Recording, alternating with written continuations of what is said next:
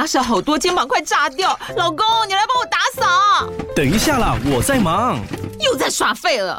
我忙着找虎标红色万金油，帮你缓解肌肉酸痛啦。这瓶百年口碑，天然草本配方，含有温感肉桂，按摩更有效。剩下的家事交给我。老公，爱老虎油。虎标在手，全家神队友。全台各大药局、屈臣氏、康氏美皆有贩售。卫署成制字第零一五七零一号，北市卫药广字第一一三零四零一四九号。使用前请详阅说明书、警语及注意事项。拥抱多元世界观。独立评论，带你听见看不见的台湾。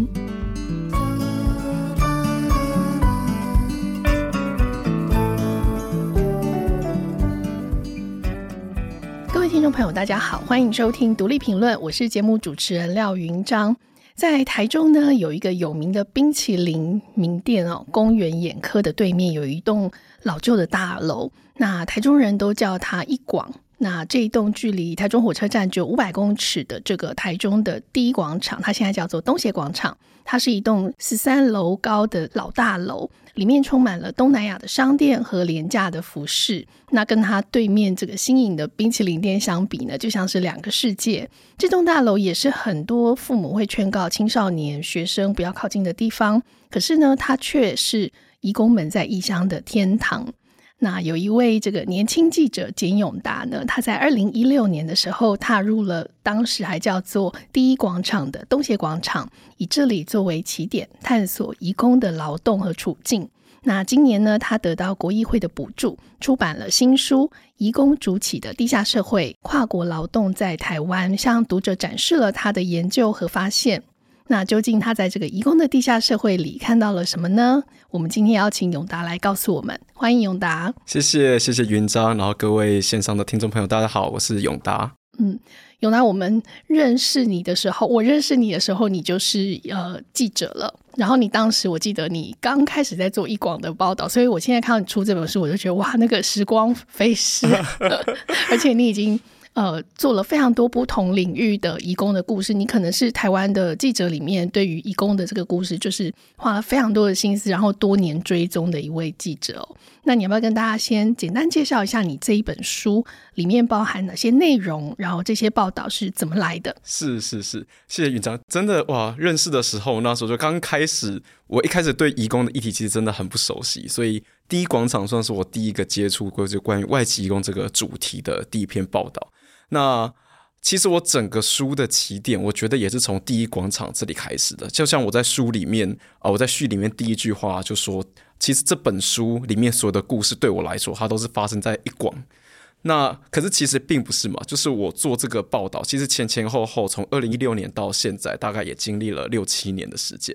那我采访的地方除了一广以外，其实后来去了很多不同的城市。那我甚至到越南去做采访。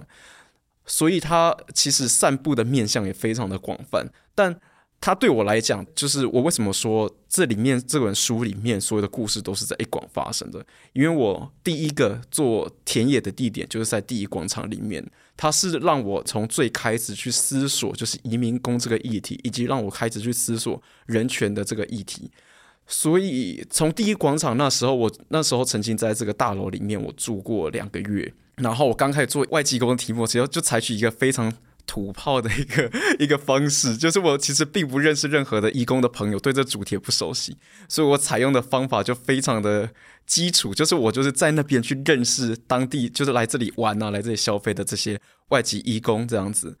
那后来因为做田野，后来跟他们相处越来越多，开始有一些跟我比较更为熟悉的这些义工的朋友，开始带我进去他们的世界。所以我从一广开始延伸出来，然后后来就做了就是外籍移工，就无国籍的义工宝宝这个主题。因为我后来发现他们同样在台湾会有想婚啊，或者想谈恋爱这样的需求。那后来我才意外的发现说，哎，其实有一群就是外籍工，他们在台湾生下小孩之后是靠着他们社群在一起供养这些小孩，所以这是后来做一个主题。然后后来认识那些外籍工，他们跟我说，哦，他们在台湾可能经常有遭遇灾的状况，他们甚至把台湾当作是一个危险之岛，他们觉得来台湾工作，然后不知道有没有命可以回去。对我来讲，他非常的 shock，因为他跟我认知的台湾会很不一样，所以后来。呃，我书里面第二个章节，我就是做外籍工他们的职灾，然后不管是申请职灾补偿，或者他们遭遇职灾这个状况。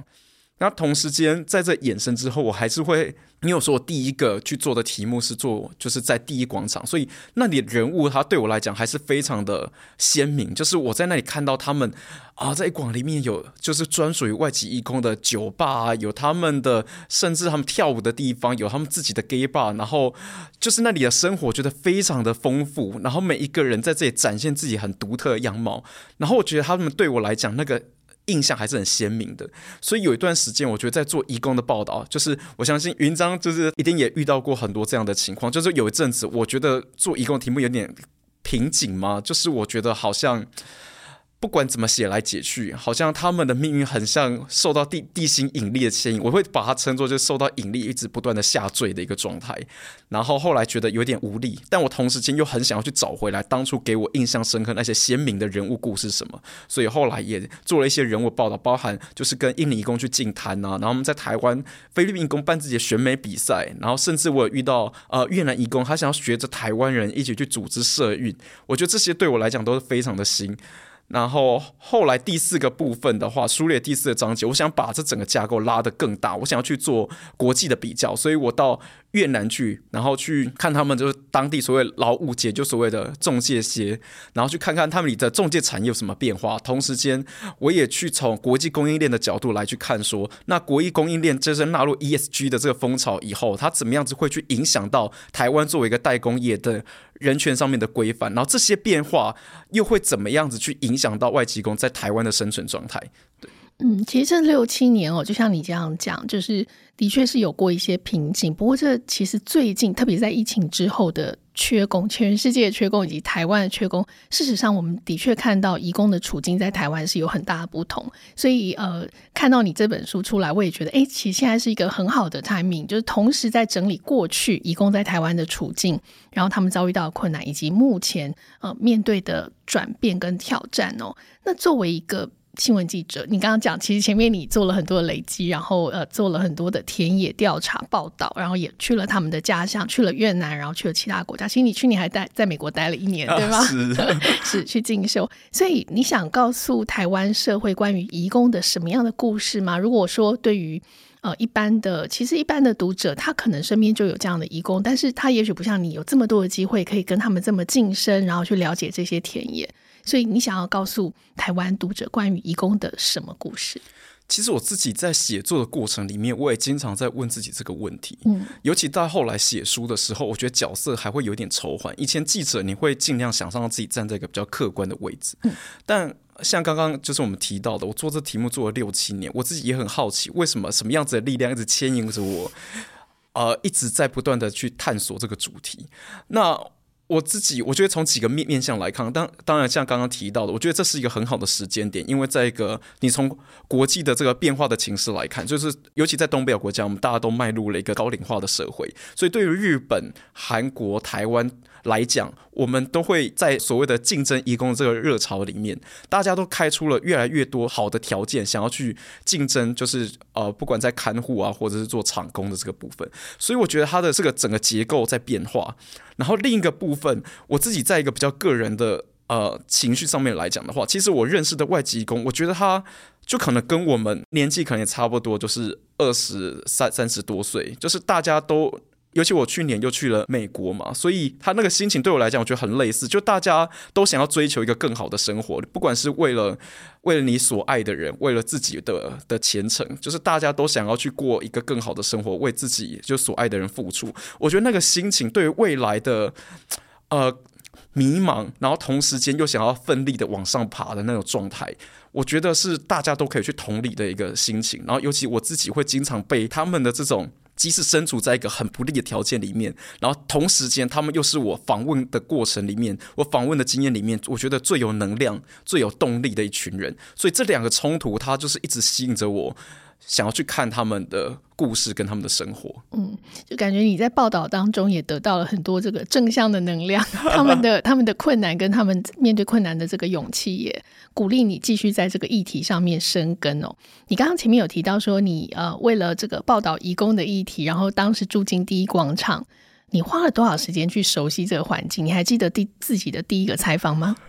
我觉得，我觉得这真的蛮有趣的。就是我记得我刚开始去去第一广场那时候要做采访，然后我那时候其实第一广场那边报道应该也是我刚当记者。第二篇或者第一篇，反正非常初期的作品，嗯，所以我的经验也没有那么够。然后我去，我刚开始做采访，我经常就从台北搭车到第一广场，然后每个礼拜周末都去。然后就是遇到旁边可能他们就有一些外籍工坐在那边休息，然后就拉着翻译跟我一起去说：“哎，可不可以跟你聊一下？我想知道你们在台湾的生活。”我印象很深刻，我刚开始去的时候，大多数的外籍工都。拒绝跟我对话，就他们在休息日这一天，其实不太想要去接受采访，我也可以理解。有一些人，他们就开始愿意就是接受我的采访，然后他们开始，我就问他们说：“哎，那你们在台湾生活过得怎么样啊？”他们说都很好。然后说：“那你们的雇主对你们怎么样啊？”都很好。然后说：“那你们在台湾有没有遇到什么样子的困难啊？”就说：“没有，没有，大家都很好。”然后想说：“嗯。”哇，就是 就是后来问了很多人，他们都给我类似的答复。嗯、然后我记得我刚开始那时候有访问过一个越南义工，他那时候给我的名字。跟他后来讲的，他那时候跟我说，他就是刚来台湾第一年呐、然后在一个就是钣金工厂工作啊，然后不会讲中文啊，然后现在还是单身啊什么的。然后后来我住进地光城之后，后来开始跟他慢慢混熟，就在发现他一开始跟我讲的故事全部都是假的，就他根本就来台湾已经好几年了，然后他也听得懂会说中文，那他根本就在越南已经有家庭，还有老婆有小孩。我想说。不过那个经验对我来讲，我觉得很有趣，就是我你可以看得到自己从一个局外人，慢慢的走进他们，就是成为一个局内人的那个状态。嗯，对，这个真的很有意思哦，就是。哦，移工社群在台湾自成一格。然后，其实你刚刚讲说，哦，你问他们的问题，他们就说没有，都很好，我在这里都没有问题。其实那个，我觉得可以想象，就是你也可以想象，也许换成是你，你在美国，然后突然有媒体来访问你，也许你那天很累，你想休息，你就赶快给他几个答案，打发他，那就是是可以理解的。所以，嗯，蛮厉害的。我就从这样子被这个移工 打发，然后到后来，你可以。打进不同的移工的这个组织里面，然后得到他们的信任，建立关系。你觉得你做了什么样的努力，打破他们的心房，让他们愿意告诉你这些实话？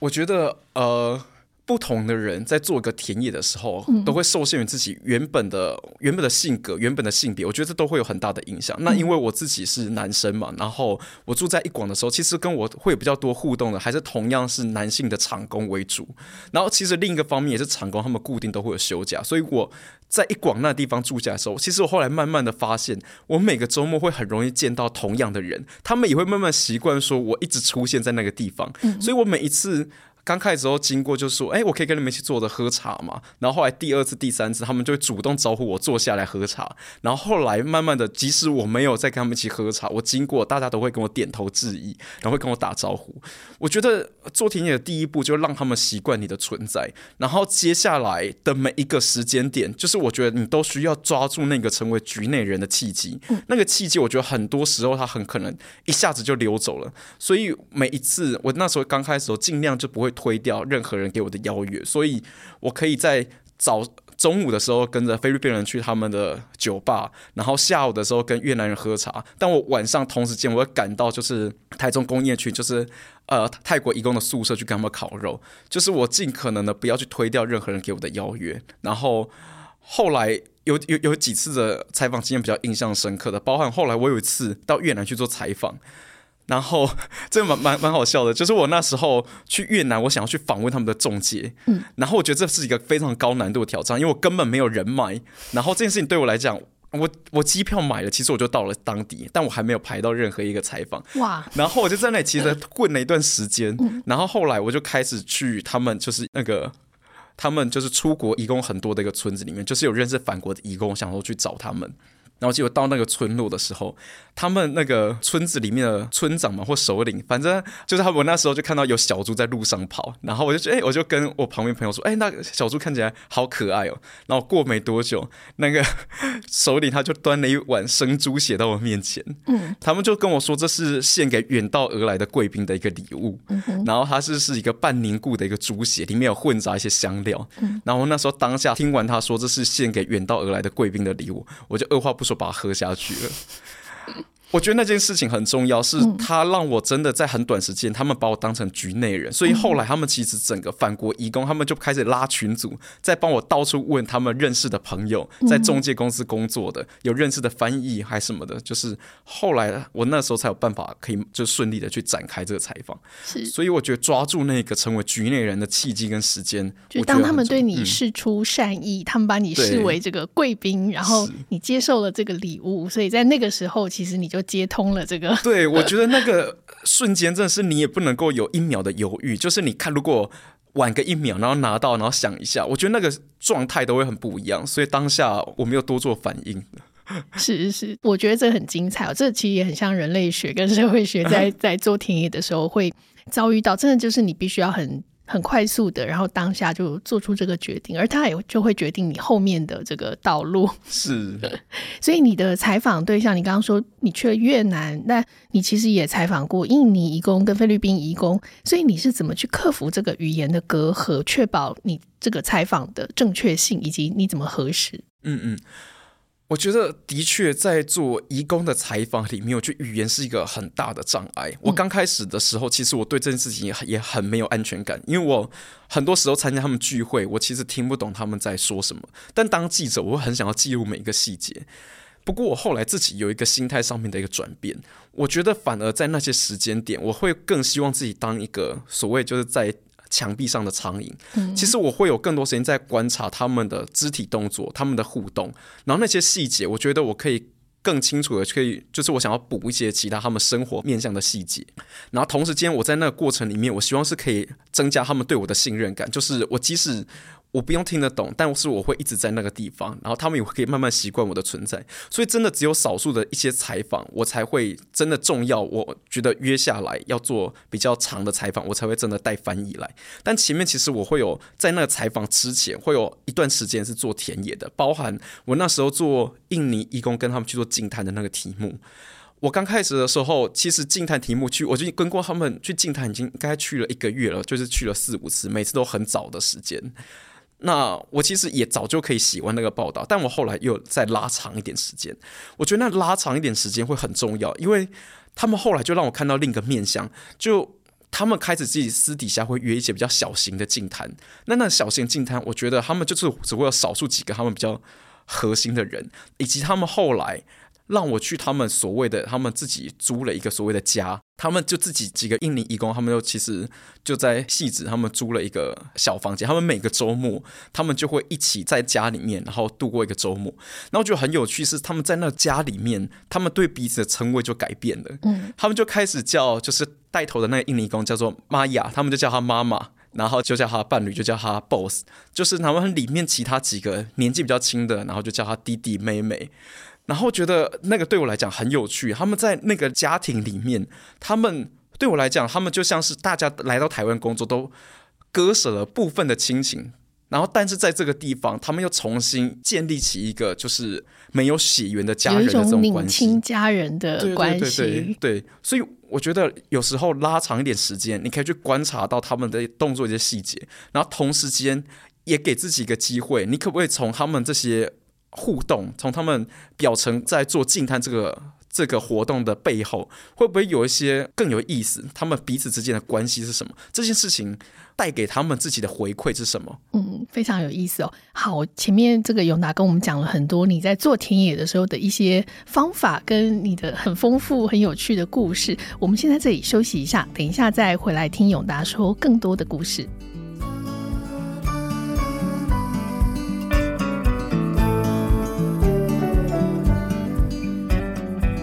回到节目，今天我们邀请到的来宾是自由记者简永达。那刚刚永达在前面跟我们说了很多，呃，你在从第一广场出发的，走到台湾的这个移民工的世界里，就是包括印尼、越南、泰国、菲律宾，然后中间有很多歃血为盟的故事，以及你在一广的这些发现哦。所以你在你这一本书，呃，移工筑起的地下社会：跨国劳动在台湾，你印象最深刻的采访是哪一段？我觉得其很多段采访都都印象深刻。嗯，呃，我觉得我可以讲个比较一个比较悲伤的，跟一个让我觉得比较有希望的故事。好，然后一个我在过程里面真的让我觉得比较悲伤，就是我那时候曾经写过一个泰国义工拜伦，他在台湾遭遇职灾的过程。然后他遭遇职灾之后，其实后来他的雇主其实后来他就是不愿意去给付他的医药费啊，然后他的职灾补偿啊，然后他就医期间的薪资。然后后来就是他在拜伦在住住院的时候，他的儿子 M 他就必须要从泰国，然后来到台湾去照顾他爸爸。那他们两个在台湾其实为了去争取这个所谓的职灾补偿，其实在台湾耗了将近一年的时间。那我觉得那个故事有个很悲伤的结尾，就是因为时间拉得太长了，对于两个人来讲都陷入了一个经济困顿。对于 M 他自己在泰国的家庭来讲，因为他来台湾长达一年时间，所以他在泰国的妻女也因为这样子，其实后来就是生活上面也遭遇到了困难。那在这个状态底下，他们在台湾就是要争取爸爸的职灾补偿，又不知道什么时候才可以拿到，所以最后就是拜伦他在趁着 M 他要出出门去展延他签证的时候，然后后来就是毅然决然的选择就是自杀这样子。那个事件，他当然让我一开始去的时候，我那时候其实已经不是 in house 的记者，我开始去只是一个。长期在关注义工的议题，然后在朋友的脸书上看到有这个告别式，所以我本来只是希望以一个台湾人的身份去质疑。嗯，那我在现场的时候，后来就遇到拜伦他在医院的社工，然后帮忙他的律师，然后他们每一个人碰到我，然后都会希望我可以把这个故事给写出来。然后我那时候一开始也没有答应，其实我也不太知道我要怎么去卖这个故事，但他完全是因为，因为我那里陪了 M 一天。然后我记得印象最就是很深刻，他在最后我要离开之前，因为他听不懂，他不会说中文，也不会说英文，所以他在台湾其实陷入很长时间一种很孤独的感觉，就是语言也不通。但我印象很深刻，他在我后来陪了他一天之后，我要跟他说再见的时候，他就很紧张的去拉着，就到处在找人，然后他就最后他就跟我说，我他希望我可以帮忙，然后希望可以把就是他爸爸的故事给写出来，帮他们在台湾可以去争争取公平。那。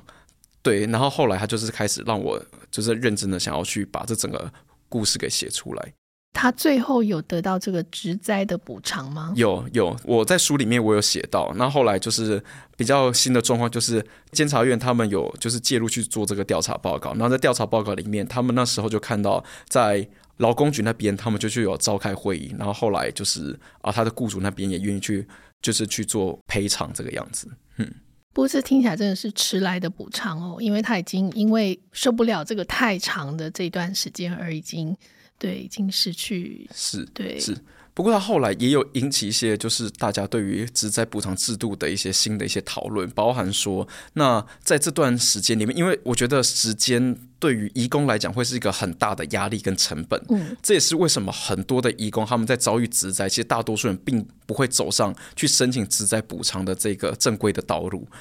那一开始有一些，比如说一些 NGO 他们在提倡说，那可不可以就是让政府先去支付，然后再让政府去对雇主做代位求偿？嗯，那这样子压力就比较不会把这压力压在义工的身上。这样是是，不过这个的确从体制面，就往往都是要经过这样子的悲剧，然后好像才能够一步一步的促进某些制度，所以这些人的牺牲真的是。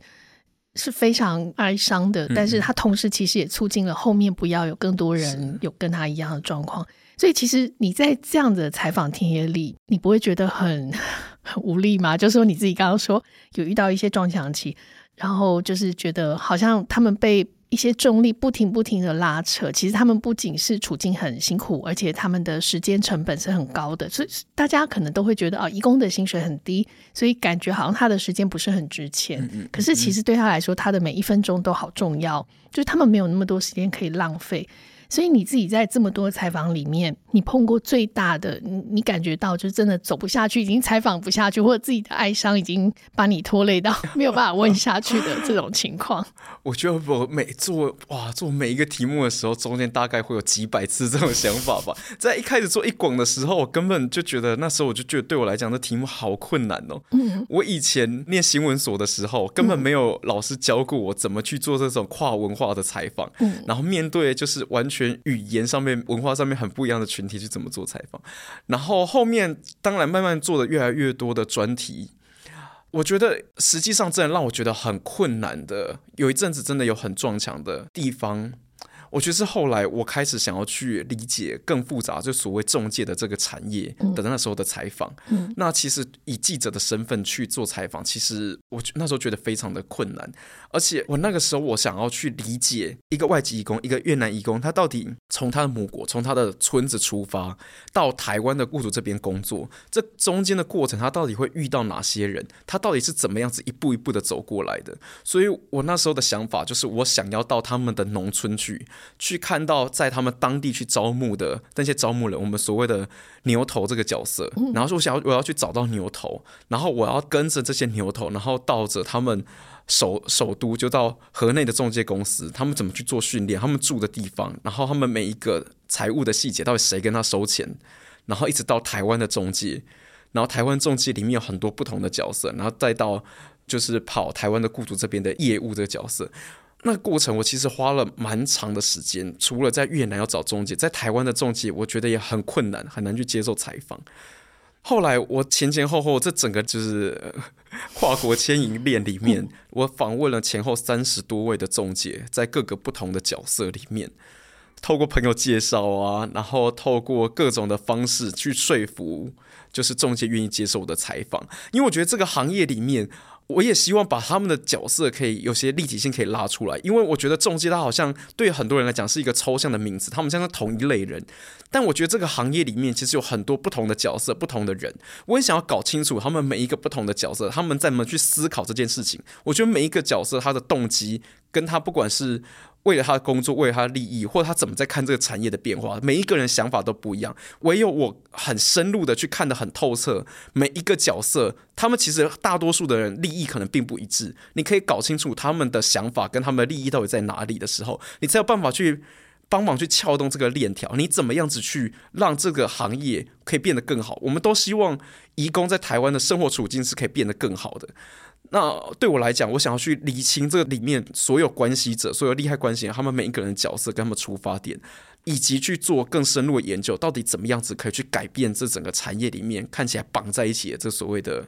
共生的关系。对，所以有拿就你自己这样的研究，就你已经采访了这么多的中介。那你应该不会否认，就是其实所有移工都会需要中介这样的一个角色。就虽然他被贴上很多污名化的标签，可是事实上没有中介这个角色，移工要出国打工还是不太容易的一件事情。是我我觉得必须要说，就台湾引进外籍移工大概已经三十多年了，这时间其实也非常的长。那其实台湾政府长期以来也一直是依赖中介这个角色。我觉得在政策的改变这个层面的话。一个方面是现在在行政的这个规范里面，它其实已经有越来越多很繁复的这个文书的条件，不管从母国或者在台湾这个部分，然后做这些文书的工作，他会很需要这些所谓的中间人，这是中介这个角色来去跟政府做沟通。然后对政府来讲，这也是他们去要去执行移工政策，他们可能真的长期以来仰赖的一群人。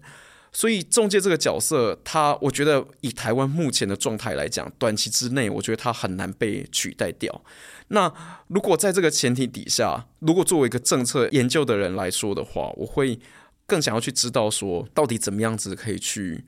改善这个产业里面，让它有一个比较良性的发展。不管从海外的所谓的国际供应链的角度来看，从对内政府的修法，然后对于政府的管理的层面来看。是，其实我都会在想象，就是你的报道，呃，就是那个叙述，其实对台湾很多人来讲，特别是现在台湾很缺工，台湾也很需要 外籍移工，不管是看护或长工，大家都在想象说，有没有什么一个比较顺畅，然后不要收那么多中介费的方式，让他们可以来到台湾赚钱，然后他们来工作，然后台湾人也可以得到他需要的这个呃优质的劳动力，然后一个好的人跟他们一起工作。可是这个中间就是这个制度，它越来越复杂，对，就像你刚刚讲，然后包含现在也加入了这个国际产业链要求的，就是 RBI，就是它必须要友善的对待，它不可以有人口贩运的这里面，所以这中间又会产生了蛮多，就看似很好的制度，可是事实上它在执行上面也会遇到一些不同层面的困难哦。嗯，我觉得你这一本书，然后跟你做的研究，应该很值得，可以给我们的这个制定政策的人一些很很重要的参考。然后包含就是解答一些大家的疑问，因为大家都会觉得，嗯，中介这个角色好像就是邪恶的，可是事实上它是不可或缺的，至少在目前眼下这个状况哦。那最后一题，其实我蛮好奇你自己这样子观察，就是从台湾从第一广场出发，你说你所有的报道都是从第一广场出发，事实上它的确是哦，就是开启了你看见移工的这个视野。那你这么多年来，然后你也跑了这么多国家去研究了这么多的故事，你觉得回过头来我们来看移工，它改变了台湾社会的哪些面貌？我觉得它改变台湾的面貌，当然大家会第一个想到的，就是在饮食的层面嘛，就是、饮食对、嗯、饮食的层面是一个部分。然后我自己其实也一直在思考的是，移工存在在台湾也大概三十年的时间了。那当然像，呃你们之前在做这样移民工文学奖，让他们有更多就是自己叙说自己故事的方式，让更多台湾人看到他们自己的故事。那同时间。就是我自己也会觉得它是一个双向的过程，我也会很好奇。那对于外籍工，他在台湾除了工人的这个身份以外，台湾又可以带给他们什么？